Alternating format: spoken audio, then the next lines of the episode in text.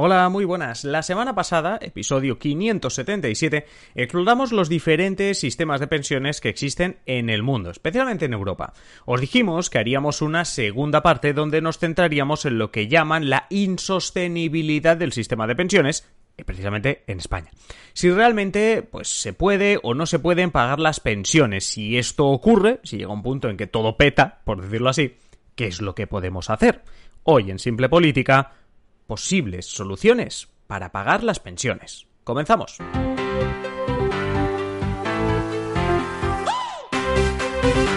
Os habla Adrián Caballero y esto es Simple Política, el podcast que trata de simplificar y traducir todos esos conceptos, estrategias y temas que están presentes cada día en los medios y que nos gustaría entender mejor. Hoy toca hablar de la hucha de las pensiones, de los problemas en España, del envejecimiento de la población y claro está, de posibles soluciones para pagar las pensiones. La semana pasada, lo decía hace un instante, hablamos del sistema de pensiones en España, que en pocas palabras funciona con que las aportaciones de los contribuyentes de hoy, los que hoy trabajamos y pagamos nuestra cotización a la seguridad social, estamos pagando las pensiones también de hoy. Hoy yo, vosotros, cualquiera de vosotros, le está pagando la pensión a un jubilado de hoy también. Problema, pues que la población envejece, cada vez se tienen menos hijos, a corto plazo esto ya es un problema, pero a medio plazo amenaza con serlo aún peor. ¿Quiénes serán esos trabajadores que en 20 o 30 años pagarán las pensiones? No llegará para todos, porque habrá menos trabajadores, a la vez no es que se queden los mismos jubilados, sino que habrá todavía más. En épocas de bonanza, a principios del siglo XXI, en España se fue llenando la que se conoció como hucha de las pensiones. Su nombre técnico es el Fondo de Reserva de la Seguridad Social, creado durante el mandato del expresidente José María Aznar. El mecanismo es que cuando la seguridad social tenga o tuviese en ese momento excedente, ingresase más de lo que tuviese que pagar, ese sobrante iría al fondo de reserva, es decir, a la hucha. Algo tan sencillo casi como el mecanismo de los ahorros de cualquiera, prácticamente de cualquiera de nosotros. En esta ocasión, la idea de enviar ese dinero a la hucha, que por cierto, es, lo he explicado simplificadamente. Pero sí, claro, evidentemente cuando había sobrante en la seguridad social iba a la hucha, pero había también otras formas a través de los presupuestos generales, etcétera, de llenar la hucha, ¿vale? Bueno, ¿para qué toda esta hucha? Para garantizar que siempre se pudiesen pagar las pensiones, que en caso de vacas flacas, como la mayoría de nosotros cuando ahorramos, pues esto pudiese seguir funcionando y en este caso hablamos de que se pudiesen seguir pagando las pensiones. El problema es que con la crisis de 2008 y sobre todo a partir de 2012, que empezamos a notar de lleno los efectos, el paro y el proceso de, de envejecimiento, perdón, hicieron que cachito a cachito se tuviese que ir cogiendo prestado de la hucha, como vaciando la hucha. Eh, datos. A finales de 2011, la hucha de las pensiones tenía casi 67.000 millones de euros. En la actualidad hay poco más de 2.000 millones. Los expertos hablan de que técnicamente eso es casi como que no haya nada. Entonces, claro, la pregunta, la pregunta clave sería, ¿qué pasa si la hucha se agota? Porque casi lo está. Lo único que ningún gobierno quiere cerrar el fondo o decir que no hay nada para no quedar con la imagen de tú acabaste, liquidaste el fondo, ¿vale? Pero la cuestión, tenemos que pagar las pensiones y la hucha pues prácticamente no queda. Busquemos soluciones. Un clásico sería conseguir más dinero. Tampoco estoy inventando la rueda. Pero no lo hagamos, porque eso sí sería ya demasiado clásico, eh, subiendo el IVA o subiendo otros impuestos. Vamos a intentar hacerlo subiendo las cotizaciones, lo que pagamos a final de mes, sea en la nómina o como autónomos. Que de esto ya hablamos un poco en el podcast de ayer, ¿eh? de lo que son las cotizaciones sociales y de que aportan muchísimo dinero a España, etcétera, etcétera. Pero bueno, entonces, vamos con esta idea clásica, ¿no? La de no inventar la rueda, que es para pagar las pensiones conseguir más dinero. La idea es hacer pagar más vía cotizaciones, y aquí se abren dos posibilidades. La más rápida, ¿no? La que es más efectiva, que simplemente subiendo impuestos. Es decir, que nos quiten un porcentaje más alto en la nómina, en la cotización de autónomos, etcétera. Eh, no digo que sea una buena idea, digo que es la más rápida, o sea, mm, directamente, ya está. La segunda es como señala Gonzalo Núñez, profesor universitario, consultado por varios medios sobre este tema, conseguir, en vez de decirte, oye, vas a pagar más, conseguir que suban los salarios, ¿no? Que en España suban los salarios, salario medio, etcétera, para con un impuesto igual que el de ahora, sin decir, oye, te voy a subir las cotizaciones, no. Siguiendo como estamos, pero evidentemente con sueldos más altos, estaríamos contribuyendo más dinero. Claro, Es decir, si tú pagas el 10% de tu nómina y tu nómina es 1.000 euros, pues estás pagando 100. Si de repente sigues pagando el 10%, pero te doblan el suelo, vas a ponernos estupendos, en vez de 100 euros estás contribuyendo con 200, para que se entienda un poquito la idea. Según este mismo profesor, según Gonzalo Núñez, nuestra cotización a la seguridad social en España es de media del 6,4%, mientras que en Alemania es del 20,5%, en Francia del 14,2% y en Italia del 9,5%. Así que también se explora esa primera parte, es decir, la de, oye, podríamos subir un poquito porque realmente estamos con respecto a nuestros vecinos, pues estamos un poquito bajos en cuanto a ese impuesto. Esto por un lado, porque, o sea, la idea es facilona, vamos a decirlo así, pero podría provocar polémicas y demás.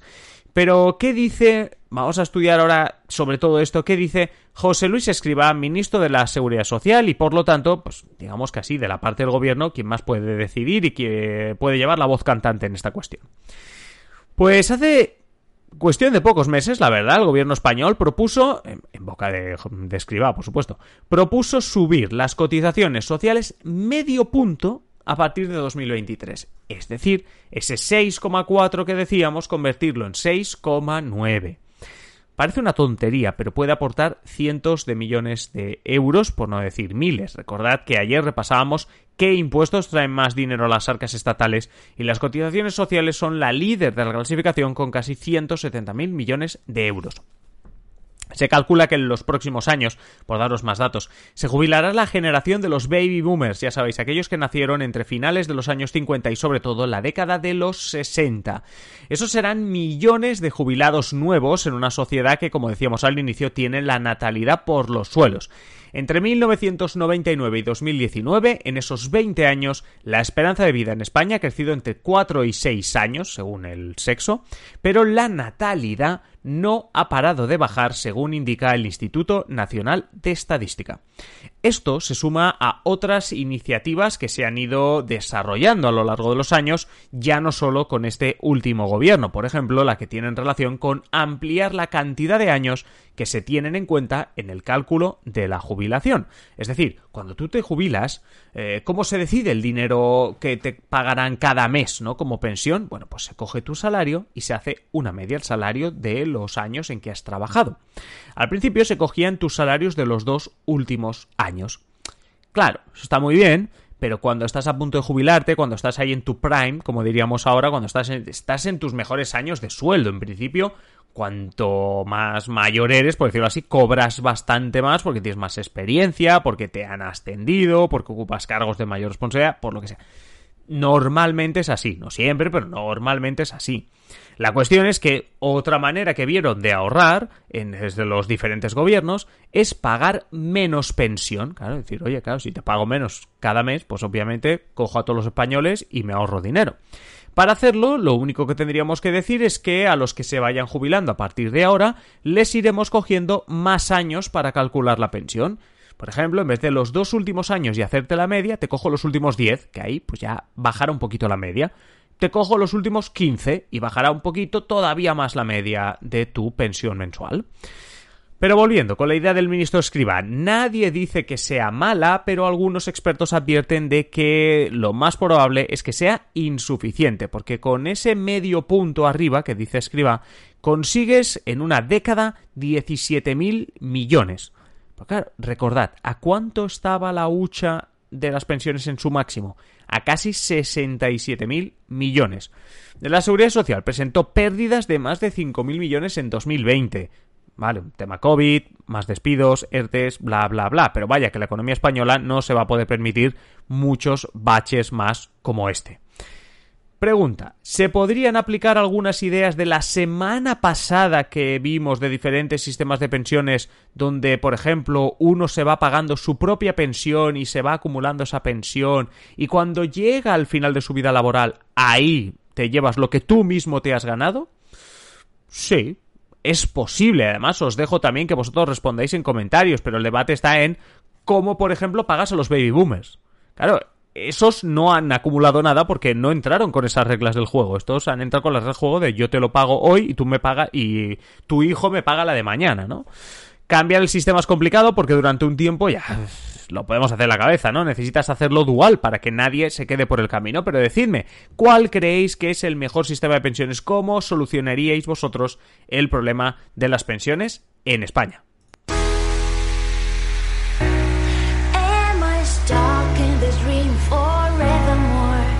Con una pregunta, con una tarea eh, difícil, os dejo por hoy. Eh, porque esto de la responder cómo solucionar el tema de las pensiones, pues bueno, si alguien lo sabe, que nos deje en comentarios, pero sobre todo que le envíe un mail al ministro, al ministro Escriba. Muchísimas gracias por estar al otro lado, por estar ahí escuchando todavía en este final de episodio. Por supuesto, muchísimas gracias por las valoraciones de 5 estrellas en Apple Podcast, en Spotify, por vuestros comentarios, por compartirlo en redes, por seguirnos en nuestro Twitter, arroba simple barra baja política.